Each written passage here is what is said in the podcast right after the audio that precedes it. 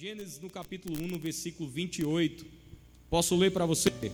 Gênesis no capítulo 1, no versículo 28, diz assim, ó: Quem achou, diga minhas contas estão pagas. Aleluia. Quem não achou, diga as minhas também.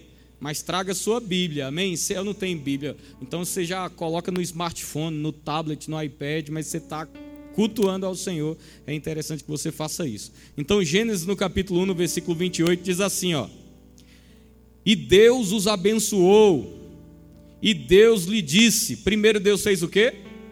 Abençoou. E depois? E disse: Frutificai e multiplicai-vos, e enchei a terra, e sujeitai-a, e dominai sobre os peixes do mar, e sobre as aves do céu, e sobre todo animal que se move na terra. O que é que Deus fez? Se você ler os versículos anteriores, você vai ver que Deus acabara de criar o homem. Deus acabara de formar o homem. E Deus ele é assim, primeiro ele cria o propósito, amém?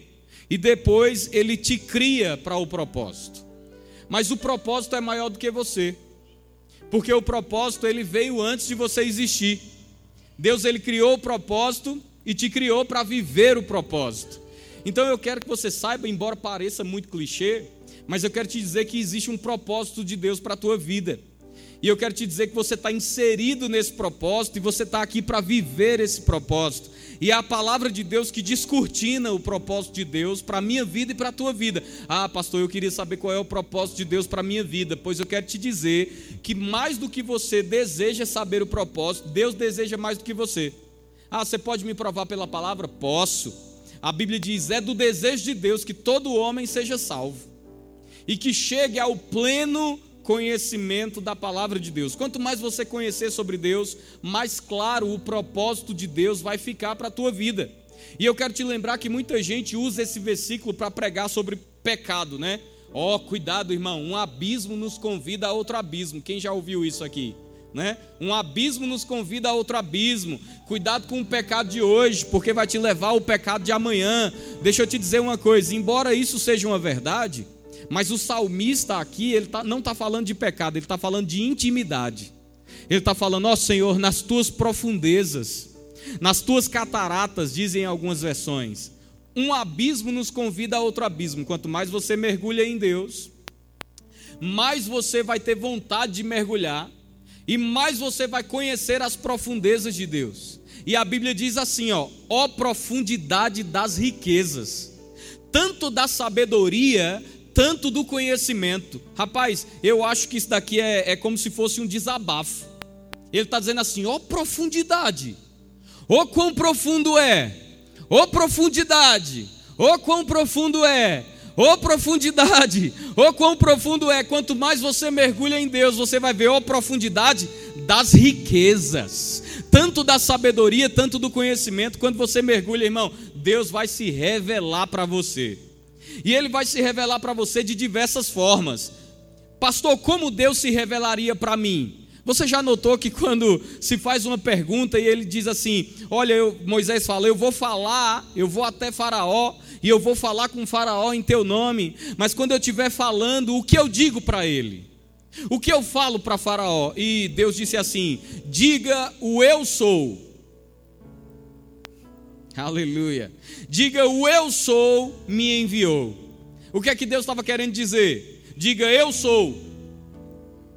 Quando Deus estava se revelando a Moisés como eu sou, eu gosto de entender que Deus se revela para mim e para você dessa forma também. Eu sou.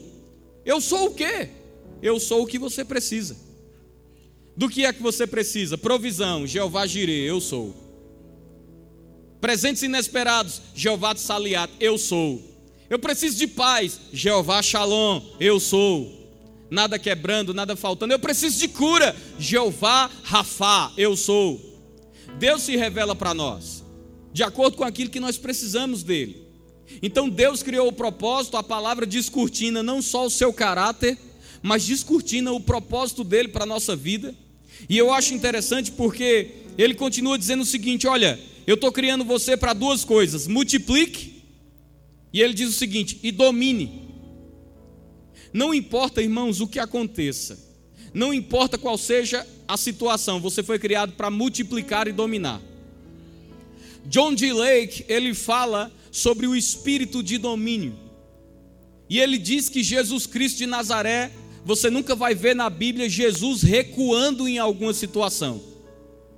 E o motivo é porque o espírito de domínio estava sobre a vida de Jesus. Tentam empurrar Jesus de um precipício, Jesus passa no meio deles. Por quê? Porque Jesus não tinha um espírito para recuar. Jesus tinha um espírito para avançar. O espírito de domínio. Você está comigo? O espírito de domínio repousa sobre a sua vida também. Agora veja só, você foi criado com um propósito. Então tem um propósito de Deus para a sua vida. Você já viu quando Deus fala sobre Davi? Ele diz: Achei a Davi, homem segundo o meu coração.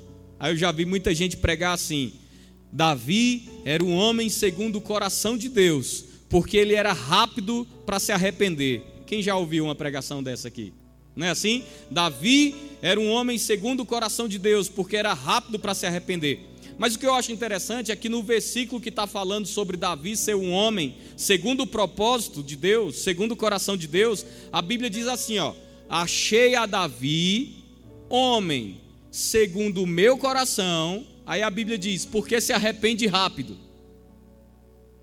Não? Não. A Bíblia diz: achei a Davi, homem segundo o meu coração. Aí ele diz: em quem eu cumprirei todo o meu propósito. Então, por que Davi era um homem segundo o coração de Deus? Eu vou te dizer o porquê. Porque Davi estava determinado, obstinado a ir até o fim no plano de Deus para a vida dele. Escuta isso. A Bíblia diz que Deus criou o homem, a sua imagem, conforme a sua semelhança. Depois a Bíblia diz: multiplica e domina. Tem muita gente parando no meio do caminho. Ele nem multiplica nem domina, porque ele é refém das circunstâncias. Eu vi um camarada postando esses dias na internet e ele pegou uma garrafa PET como essa aqui, ó. E ele disse assim: "Tá vendo essa garrafa?" Ele diz: "No aeroporto, numa mercearia vale, parece que ele falou três reais. Se você for no supermercado mais assim, vale sete reais. E ele vai dando os exemplos subindo o preço da garrafa. Ele diz assim: Mas se você for no aeroporto, vale, sei lá, 10 reais. Ele diz: Então, eu quero te ensinar que não se trata do quanto você vale, mas do ambiente que você se expõe, porque se você não tiver exposto ao ambiente correto, não vão te valorizar, e se você não tiver exposto ao ambiente correto, você vai acabar tendo um valor menor. Mas deixa eu te dizer, não é o ambiente que determina o teu valor. Nunca foi. A Bíblia fala: nem foi por prata, nem foi por ouro que você foi comprado.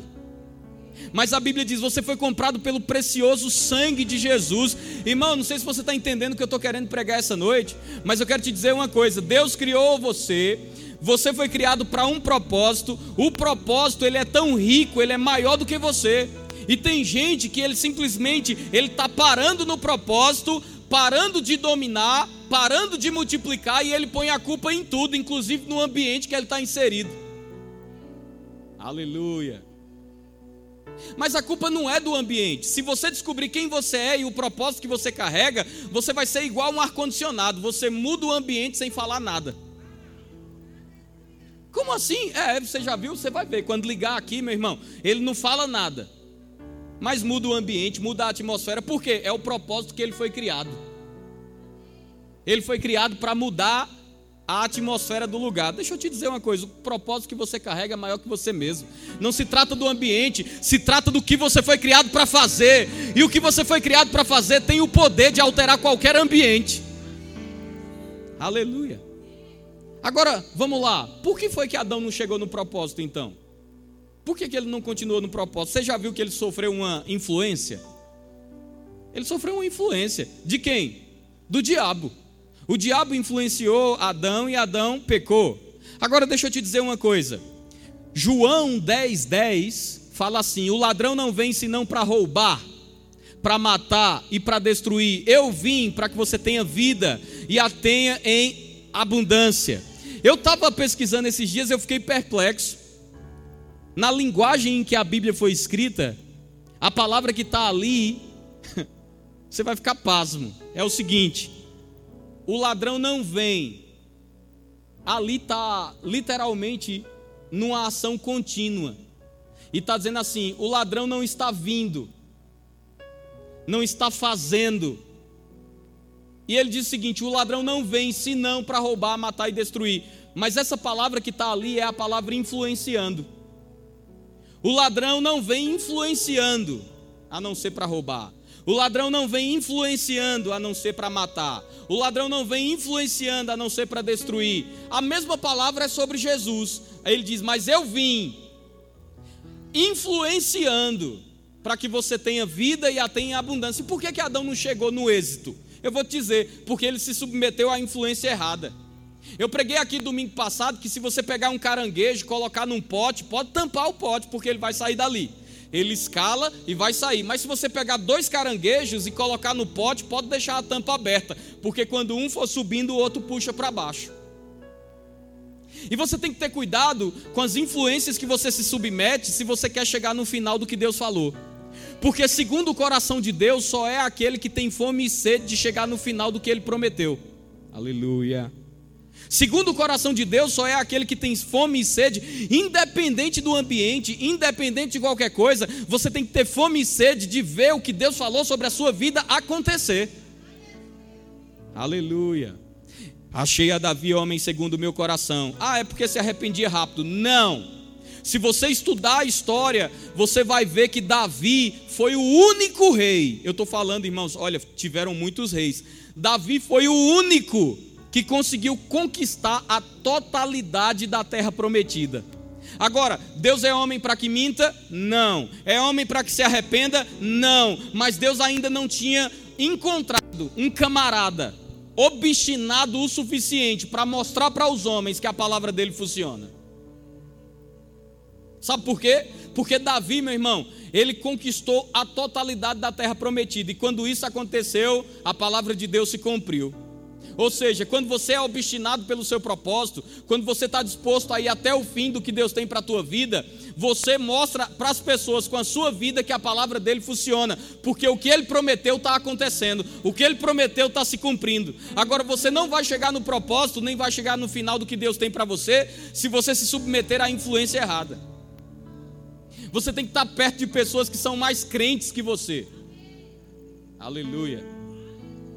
Você tem que estar perto de pessoas que são mais crentes que você. Você tem que estar perto de pessoas que são mais fervorosas que você. Você tem que estar perto de pessoas que te puxam para a oração, que te puxam para perto do propósito, que te puxam para perto da palavra. Porque eu vou te dizer uma coisa: se você se submeter à influência errada, as pessoas vão começar a te arrastar para longe do propósito. Aleluia. Então eu tenho que estar perto de quem? Fica perto de pessoas, irmão, que ama, ama levar você para perto da palavra. Porque o contrário tinha tudo para Adão dar certo. Irmãos, deixa eu te falar, tinha tudo para Adão dar certo. Eu vou te mostrar uma coisa aqui. Em Gênesis, no capítulo 2, aleluia. Gênesis, no capítulo 2, se você está acompanhando aí, a partir do versículo 10, a Bíblia diz assim: ó, que o lugar que Deus colocou Adão era um jardim. Sabe como é que se chamava o nome do jardim? Jardim do Éden.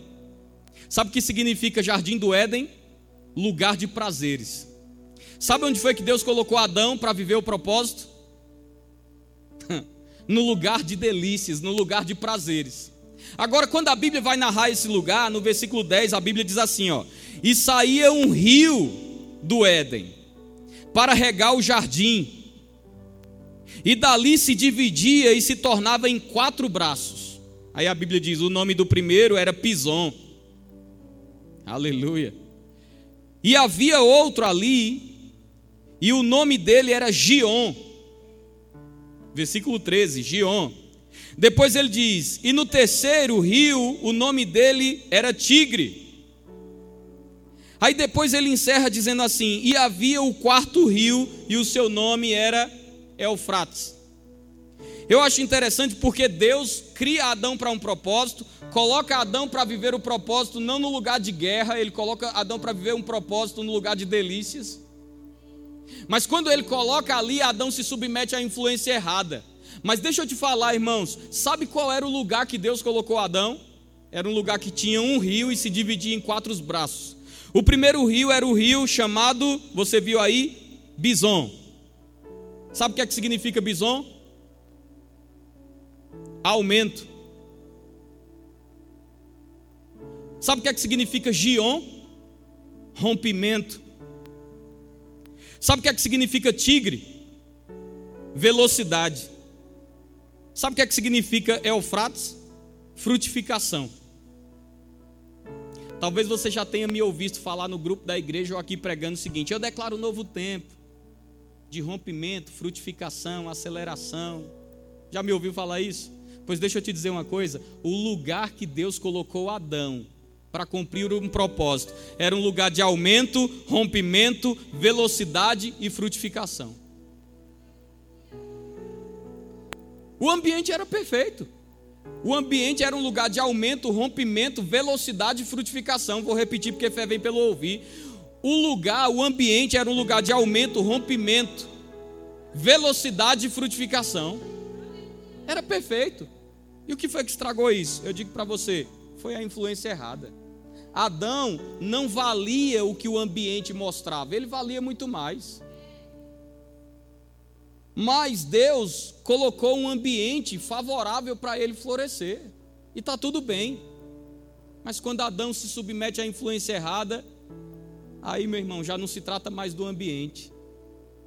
Quando Adão se submete à influência errada, já não se trata mais do propósito. Tudo vai por água abaixo. E eu vou dizer: Adão tinha um propósito poderoso. O ambiente que ele foi colocado, poderoso. Mas a influência que ele se submeteu, negativa. Agora você já viu que Jesus ele fala em João no capítulo 7, no versículo 37? O homem peca, o homem cai, o homem é comprado pelo sangue, o homem ganha um propósito de novo. Mas em João 7,37, Jesus diz uma coisa interessantíssima.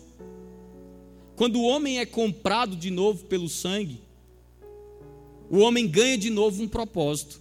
Mas quando isso acontece, irmãos, eu acho muito interessante. Por quê? Porque quando o homem ganha de novo o propósito, talvez ele agora faça a mesma coisa que os outros têm ensinado aí. Ele diga: Eu ganhei de novo um propósito, eu fui comprado pelo sangue, mas eu não frutifico. Eu não frutifico por causa do ambiente que eu estou, eu não frutifico porque no ambiente que eu estou não me valorizam. Tem muita gente que não consegue ser valorizado porque ele mesmo não descobriu o quanto ele vale. Tem gente que não conseguiu ser valorizado ainda porque nem ele mesmo sabe o propósito que tem. Mas quando ele descobriu o propósito que ele tem, quando ele descobriu o quanto que ele vale, rapaz, o ambiente vai ser o de menos, porque quem carrega um propósito, quem tem consciência de quem é, do que tem, do que pode, é ele que muda o ambiente, irmão. Agora o homem foi comprado pelo sangue, o homem nasce de novo. E tem muito nascido de novo, colocando a culpa nas associações, colocando a culpa no ambiente, onde na verdade a culpa é dele. Porque quem tem um propósito de Deus não foi criado para fracassar. E quando eu falo nascido de novo, tem gente que olha assim e diz: o que é que isso tem de mais? Irmãos, não tem nada mais precioso para o homem do que nascer de novo. Nada mais precioso para o homem do que nascer de novo. Eu vi um pastor falando que foi evangelizar, aí a prostituta mais famosa da cidade se converteu. Aí, no dia que ela se converteu, nasceu de novo, foi batizada no Espírito Santo. Aí ele chegou na igreja e foi dar a notícia. Ele fez, sabe a prostituta fulana de tal? Aí o povo olhou, todo mundo conhecia, disse, se converteu. Nasceu de novo. Aí o povo começou a fazer festa, igual você está fazendo, né? Se converteu, nasceu de novo, o povo estava ali animado fazendo festa. Ele disse: essa mulher não só se converteu e nasceu de novo, mas ela foi batizada no Espírito Santo. Aí o povo foi mais festa mesmo. Hum. Aí ele disse assim: pensa só essa mulher que se converteu, que nasceu de novo, casando com o teu filho. Aí tem muita gente que pensa assim: ah, não, peraí, nasceu de novo, bênção para ela. Foi batizada no Espírito Santo, bênção para ela. Mas casar com um filho que mamãe criou, com um passado desse, com um passado desse, deixa eu te falar, é assim que o mundo olha para mim e para você quando nós nos convertemos. Eles olham e dizem assim: Nasceu de novo? Bênção. Foi batizado no Espírito Santo? Bênção. Mas agora quer ser santo. Não, irmão, deixa eu te dizer, você não quer ser santo. A Bíblia diz que ele já te chamou santo, justo e irrepreensível. A Bíblia fala que você foi comprado pelo sangue. Colossenses fala sobre isso, Efésios 1:7 fala sobre isso, Hebreus 9 fala sobre isso. Você foi comprado pelo sangue. Agora, meu irmão, o teu passado foi apagado, as pessoas reconhecendo ou não. Mas você tem que entender, se eu carrego um propósito, o que pode atrapalhar? Não é o ambiente, por quê? Porque, irmão, você é maior que o ambiente. Adão foi as influências. Tudo bem, eu reconheço que as influências, se você se submeter a elas, vai atrapalhar o teu propósito. Mas o que é que eu quero que você entenda? Jesus, no, em João 7,37, ele disse assim: ó, aquele que crê em mim, está falando de nascido de novo. Ele diz: do seu interior fluirão rios de água viva. O que é que fluía no Éden? Um rio. O que é que esse rio tinha? Rompimento, frutificação, aceleração, velocidade. Aí Jesus aparece e disse: Adão pode ter errado no paraíso, mas agora, meu amigo, você pode estar até no deserto. O jardim não está mais do lado de fora, eu coloquei o jardim do lado de dentro. Eu não sei se você lembra quando Jesus ressuscita, irmão. Ele aparece ali como um jardineiro e ela diz: Onde está o meu Senhor? E eu creio que ele apareceu na figura de um jardineiro de propósito. Ele queria dizer: O homem fracassou no jardim, mas o jardineiro está aqui para colocar o jardim dentro de você, para nunca mais você perder, mas eu não coloco apenas o jardim, eu coloco dentro de você também o rio que fluía no jardim, e esse rio está dentro de você, e quem crê em mim, do seu interior fluirão rios de águas vivas. E quando esses rios começam a fluir, o que acontece? Rompimento. Quando esses rios começam a fluir, o que acontece? Aceleração. Quando esses rios começam a fluir, o que acontece? Frutificação, velocidade. Aleluia. Então é simples. O homem perde o jardim, o homem perde o rio, o jardineiro vem, coloca dentro do homem o jardim e o rio de novo. Aí ele diz o que? Agora não adianta mais você culpar o ambiente, porque o ambiente está dentro. Não adianta mais você culpar influência, porque agora aquele que é maior do que o mundo habita dentro de você. O que, você está querendo dizer, afinal de contas? Você só dá errado se você quiser. Porque toda vez que você partir para ativar os quatro rios, ou os quatro braços desse rio que está dentro de você, vai acontecer rompimento, vai acontecer aceleração, vai acontecer frutificação, vai acontecer velocidade. E como é que eu ativo? Aleluia. O problema dos crentes de hoje é que eles estão com preguiça do rio. Aleluia. Ezequiel fala assim: na verdade, eu acredito que é Jeremias. Ele fala assim: ó, Acaso houve alguma nação, no capítulo 2, no versículo 14, tem como olhar se é Ezequiel ou Jeremias 2,14. Diz assim: Acaso houve alguma nação que trocasse os seus deuses, visto que nem deuses eram? 2,14, capítulo 2, versículo 14. Ele diz assim: Teve alguma nação que trocasse os seus deuses, visto que nem deuses eram? Ele disse assim: Todavia o meu povo me trocou, a mim, o manancial de águas vivas e cavaram para si cisternas, cisternas rotas que não retêm as águas. Aí Deus faz o desabafo dele mesmo, ele diz assim: ficai estupefatos disso, ficai horrorizados disso, ó céus. Deus disse: vocês têm que se horrorizar disso, porque o povo que tem os deuses que nem deuses são, não trocam eles. Mas eu, que sou um manancial de águas vivas, estou sendo trocado por uma cisterna. Qual é a diferença? A cisterna, irmão, é lugar de comodidade. Cisterna é lugar de comodidade. Como assim? Quer água? Vai na cisterna, está no quintal de casa. Mas eu vou te dizer uma coisa: cisterna não tem a mesma qualidade de uma água que nasce da fonte. Não tem. Há quem diga que a água parada dá bicho, que dá até dengue. Mas o povo preferiu a cisterna por quê? Porque é mais cômodo Cisterna você só abre, puxa água e bebe. Na nascente, não. No manancial de águas vivas, você tem que pegar, você tem que se achegar, Você tem que se curvar. e você tem que se encher. Vou repetir: o manancial de águas vivas você tem que se achegar, você tem que se curvar, você tem que se encher.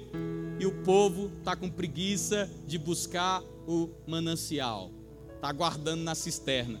Mas eu digo para você: quando a gente decidir buscar o manancial, a gente ativa dentro da gente os quatro braços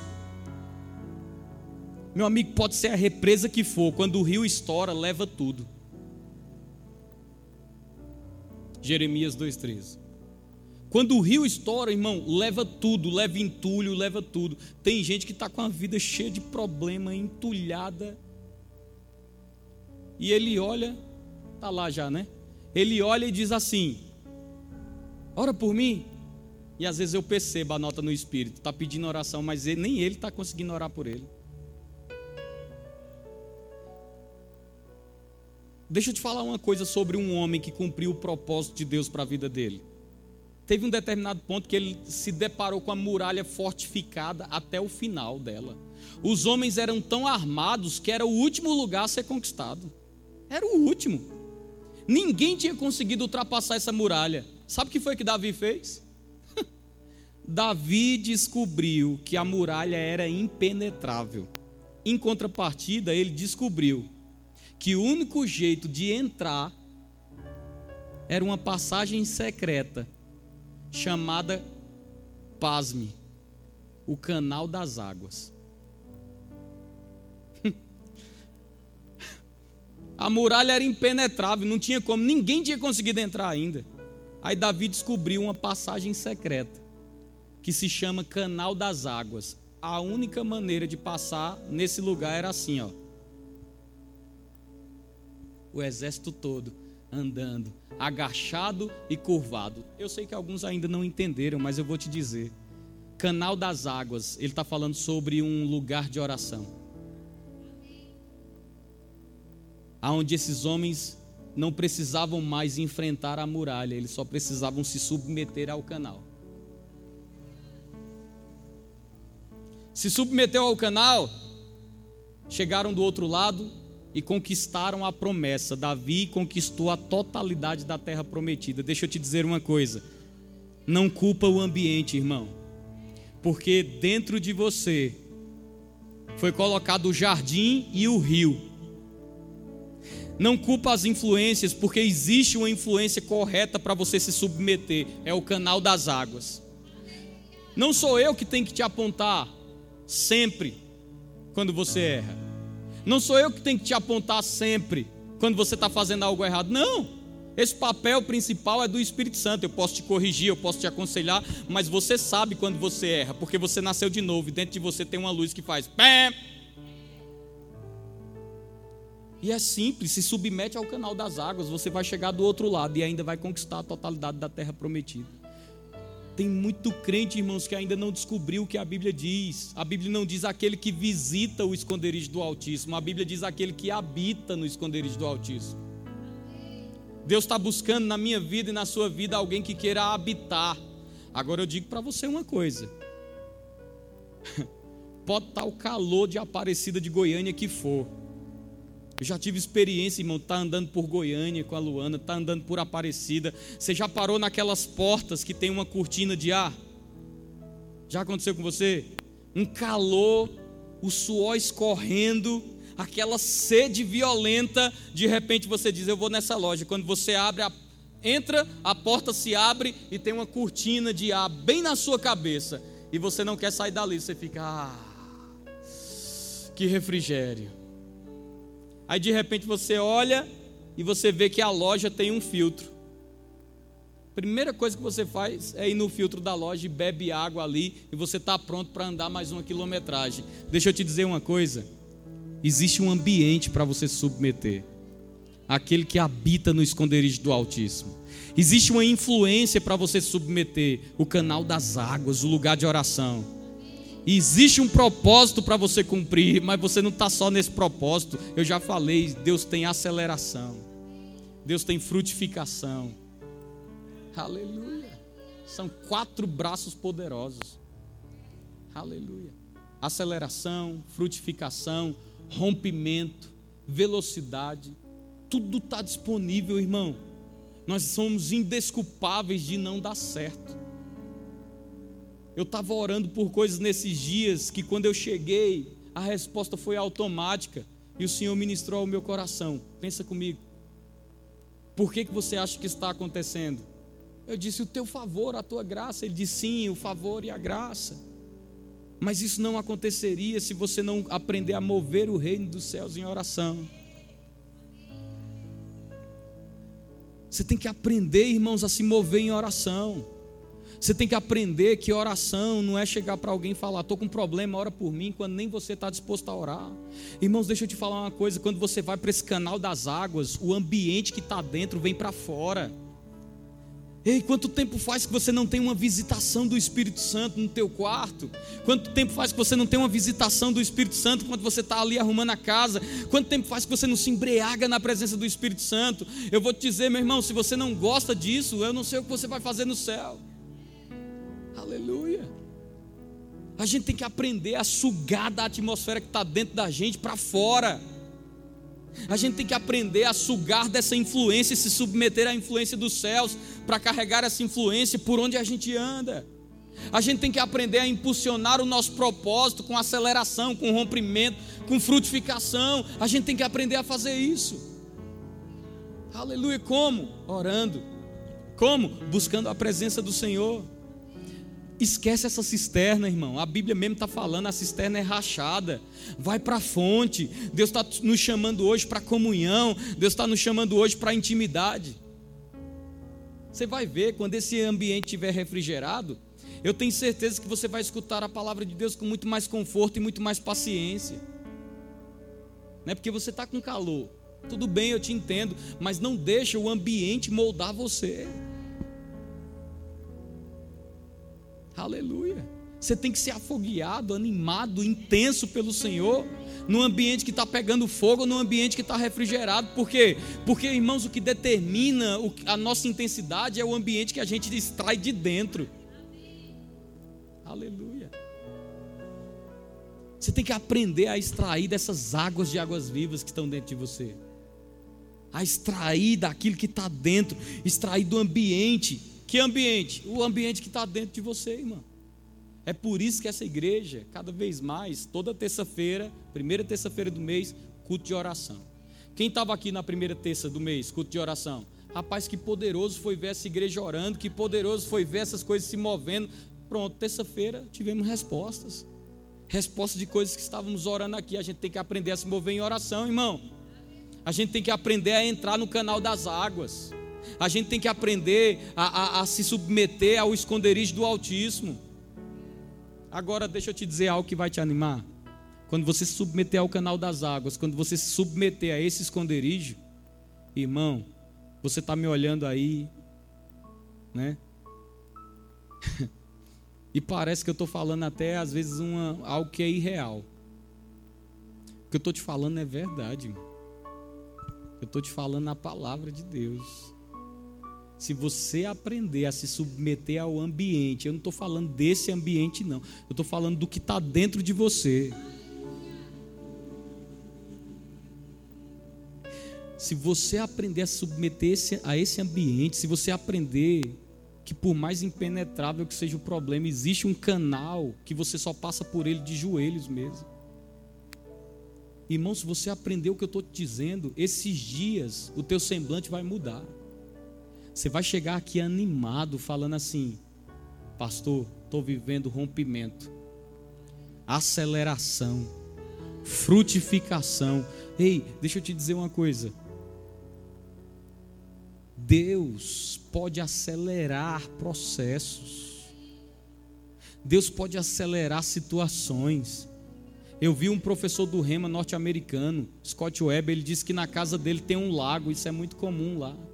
E ele diz que parou em frente ao lago. E foi prender os cavalos, porque lá tempestade é tempestade mesmo, meu irmão. E ele prendeu os cavalos. Quando ele voltou para frente do lago, Deus disse: vá, vá em frente ao lago antes que chova. Ele disse: Senhor, já prendi os cavalos, essa chuva é muito perigosa. Deus disse: vá em frente ao lago.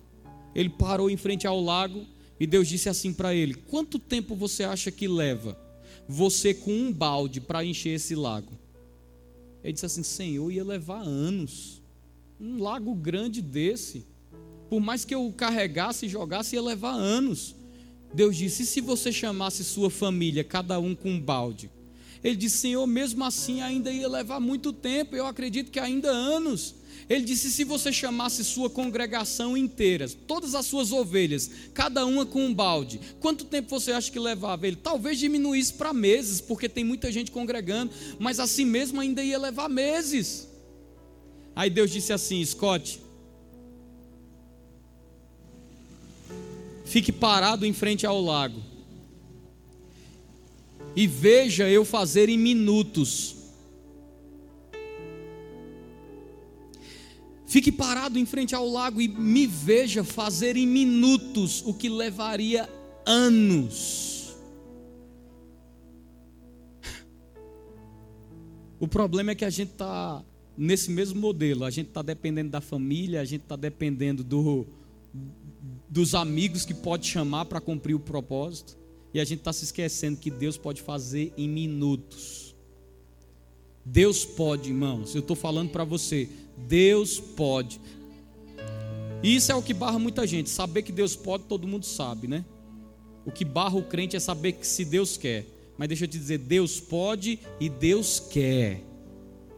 Deus pode e Deus quer fazer em minutos o que levaria anos. Quando eu der a notícia domingo, você vai entender o que eu estou pregando hoje. Aleluia. Deus pode fazer em minutos o que levaria anos. Eu não sei qual é o problema que você está enfrentando hoje, nem quero saber que aqui não é uma competição de miséria. Aleluia. Eu estou vivendo isso e tu, eu estou vivendo isso. Nosso teu é pior que o meu. Aí chega o terceiro e diz, e eu estou vivendo isso tudo e mais. Não, irmão, a gente não está aqui para competir quem está mais miserável, não. A gente está aqui para mostrar um para o outro. Rapaz, Deus está fazendo na minha vida, vai fazer na sua também. Deus está fazendo na minha, vai fazer na sua. Porque Deus não faz exceção de pessoas. Agora a gente tem que entender. Deus está chamando o seu povo para comunhão. Deus está chamando o seu povo para intimidade. Muitas pessoas vieram comentar comigo o que está acontecendo nos Estados Unidos, né? De um avivamento que está acontecendo lá e de fato já está durando horas, ininterruptamente, o povo buscando a Deus. E eu li um artigo de um pastor muito. Eu já estou finalizando. Esse pastor ele fala assim: a gente não deveria estar tá assustado. Escuta isso. Isso me marcou, eu acho que vai marcar você também. Ele disse assim: a gente não deveria estar tá assustado das pessoas estarem horas adorando a Deus. A gente deveria estar assustado como está a nossa vida depois que a gente termina de adorar a Deus. Ele disse assim: a gente não deveria estar assustado de pessoas se dobrando, se arrependendo de pecados. A gente deveria estar assustado como está a nossa vida, pecando e sem considerar a presença de Deus. Ele disse: a gente não deveria estar assustado de pessoas estarem ali dobradas, reconhecendo que precisam dele. A gente deveria estar assustado do nosso cotidiano, que a gente não para e reconhece que tudo que está acontecendo é por causa dele. E ele diz: no final das contas, eles estão apenas manifestando aquilo que a igreja deveria estar vivendo nesses últimos dias. Irmão, eu vou te dizer uma coisa. Eu sei que tem muita gente desejosa de um avivamento. Mas eu fico pensando, o que seria o choque do divino? O que seria o choque de algo divino com algo profano? Você já viu duas nuvens se encontrando? É ali que causa raio. Já viu duas nuvens se encontrando? É ali que faz aquele trovão. Deixa eu te dizer uma coisa. Todo avivamento é marcado por arrependimento. Aí talvez as pessoas digam assim: por quê? Porque se Deus vier com um avivamento antes que a gente se arrependa, aí você vai ver raio. Por quê? Porque Deus é mau? Não, Deus é bom. Mas deixa eu te falar uma coisa: se Deus manifestar na igreja o que Ele quer manifestar em nível de peso de glória, em nível de. Eu nunca vi o profano se encontrar com o santo e sair vivo. Nunca vi. Sacerdote que entrava em pecado, morria ali mesmo. Deixa eu te falar, escuta o que eu estou te dizendo. Sacerdote que entrava em pecado, ali mesmo ficava. Por que, que eu estou te ensinando essas coisas? Rapaz, está na hora da gente voltar para a sede da presença. Está na hora da gente voltar para a sede do canal das águas. Está na hora da gente deixar que o esconderijo influencie a nossa vida. Você está diferente. Eu vejo teu rosto em paz, em alegria. O que é que está acontecendo? Não é falta de problema, não, irmão. Que problema você sempre vai ter. É o lugar que você descobriu para viver em paz e alegria. Eu fico pensando, se Deus manifestar a sua glória nesses dias, sem a igreja se arrepender, ah, paz. Não mudou nada, irmão. A igreja de Atos é a igreja de hoje. Mas por que, que na igreja de Atos tinha tanto juízo instantâneo? Ali estão os pés dos que levaram a, o teu marido e vão levar você. Isso foi Pedro. Sabe o que foi que aconteceu? Eu estou já finalizando. O homem chegou, combinou com a mulher: vamos vender a nossa propriedade? Vamos. Aí quando a gente chegar nos pés dos apóstolos, a gente diz que vendeu por X, porque estava todo mundo depositando no pé dos apóstolos, depositando ali o que vendia. A Bíblia diz que eles tinham tudo em comum. Que é isso? Avivamento. Eles tinham tudo em comum, avivamento. Eles estavam vivendo dias de glória, descida do Espírito Santo ali. Aí eles disseram assim: está todo mundo entregando, vamos fazer a mesma coisa? Vamos. Mas vamos combinar o valor, chega lá, a gente mente, mas a gente está fazendo uma coisa boa, né? Vamos lá. Aí chegaram lá, escuta o que eu estou te dizendo, presta atenção. Eles chegaram lá, colocaram nos pés de Pedro e disse assim: olha aí. Isso foi, a, foi primeiro o, o, a mulher, né? O homem, perdão, chegou lá e entregou. Aí Pedro disse: vendeu por quanto? Eu não sei você, irmão, não sei se eu quero que testifique no teu coração o que eu estou falando. Você notou, principalmente na última música, quando ele começou assim, a ele, a, porque dele, por ele, para ele são todos. Você notou uma atmosfera de temor? Eu não sei se você notou, eu notei. Parece que o nosso louvor e os nossos cultos, de uns 5, 4, 4, 5 cultos para cá, parece que ele tem tido uma, uma ascensão de nível de glória. Parece que ele tem tido uma ascensão de nível de presença. Faz uns cinco cultos que a gente vem como liderança comentando isso. Que faz uns cinco cultos que tem tido uma ascensão de nível de glória, de nível de presença. O louvor ali e a, a presença, a glória se manifestando. Quando ele começou ali, porque dele, por ele, rapaz, me veio um temor tão grande. Eu fiz, Senhor, tenha misericórdia.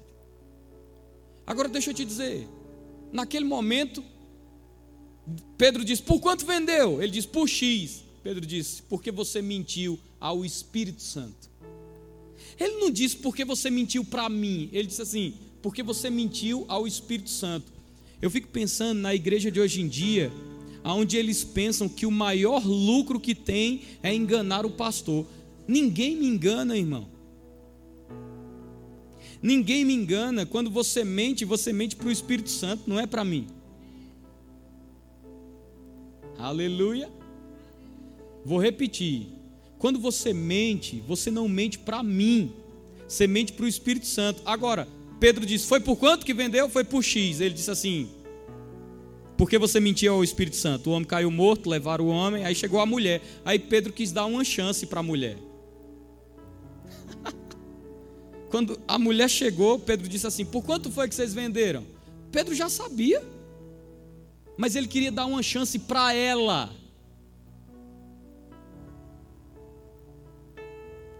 Ó, oh, deixa eu te dizer, eu já estou no ministério tempo suficiente para não me incomodar com um semblante de ninguém, viu? Não estou aqui para dizer o que você gosta, o que você quer ouvir, não. Eu vou falar o que Deus mandar eu falar. Não estou nem aí, meu irmão, se você gostar ou não. Amém? Deixa eu te falar uma coisa. Naquele exato momento ele disse assim: É mesmo, vendeu por X. Sabe o que era aquilo? Misericórdia operando. Pedro disse assim: Você vendeu por X mesmo? Ela foi.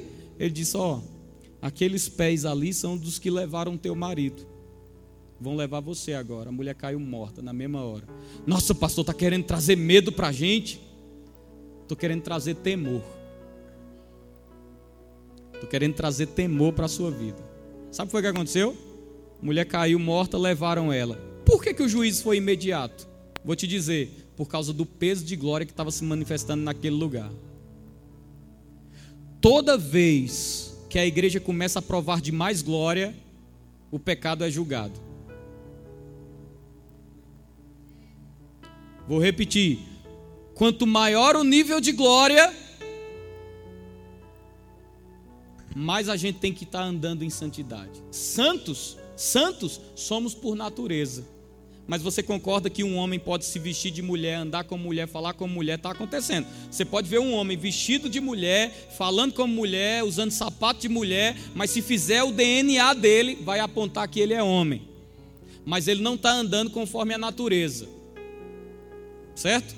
Então tua natureza é santo. Isso daí eu não tenho dúvida. A pergunta é: está andando como santo? Está sendo influenciado pelo ambiente ou está deixando o ambiente de dentro influenciar o ambiente de fora? Porque, irmãos, vou repetir: o nível de glória está subindo aqui. E eu quero que você saiba, eu estou levando Deus a sério. É bom você levar Deus a sério também. O nível de glória está subindo nesse lugar. Vou repetir: o nível de glória está subindo nesse lugar. E é bom que não haja um encontro do que é santo com o que é profano. Alinhe sua vida, irmão. Eu não ia falar isso essa noite, não, viu? Eu não ia falar, não, mas eu sei que Deus está me guiando aqui. Alinhe sua vida. Alinhe sua vida.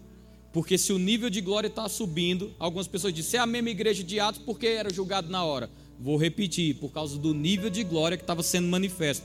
O nível de glória está subindo aqui. E se eu puder te dar um conselho é: alinhe o seu coração.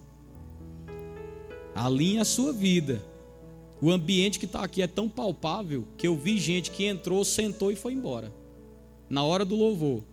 E talvez você diga assim: por que foi embora? Não aguenta, irmão. Cheio de pecado. Não aguenta. Nível de glória, não. Aleluia. Não aguenta. Estava no acampamento esses dias, verbo da vida. Já tinha participado de muitos, não tinha visto isso acontecer ainda. Rapaz, gente caindo lá. Possesso, eu fiz, meu Deus do céu, nunca tinha visto isso no acampamento do Verbo da Vida, não. Mas por quê? Nível de glória. Eu vou te dizer, meu irmão. Aquilo que está oculto não fica, não. É revelado. Então, vamos se alinhar. Rapaz, eu estou com temor aqui, se você soubesse. Eu estou falando aqui para você debaixo de um temor. Debaixo de um temor, irmão. Aleluia. Deus quer cancelar sepulturas, viu? Escuta o que eu estou dizendo. Aleluia. Deus quer cancelar, mas ali em sua vida que Deus quer: rompimento, aceleração, frutificação, velocidade. E nesses dias, a gente tem buscado direções do Senhor. A gente tem orado pela tua vida. Deus é nossa testemunha. A gente está orando por essa igreja. E a gente está vendo acontecer. Não só, estou falando só de estrutura, não, irmão. Eu estou falando que a gente está vendo acontecer, orando, Pai, não aceitamos uma igreja apática. A igreja está começando a reagir ao mover do Espírito. Tudo que a gente está orando, eu estou vendo Deus fazer. Agora eu estou te dizendo, a gente não está brincando, não. Não brinque, não. Aleluia.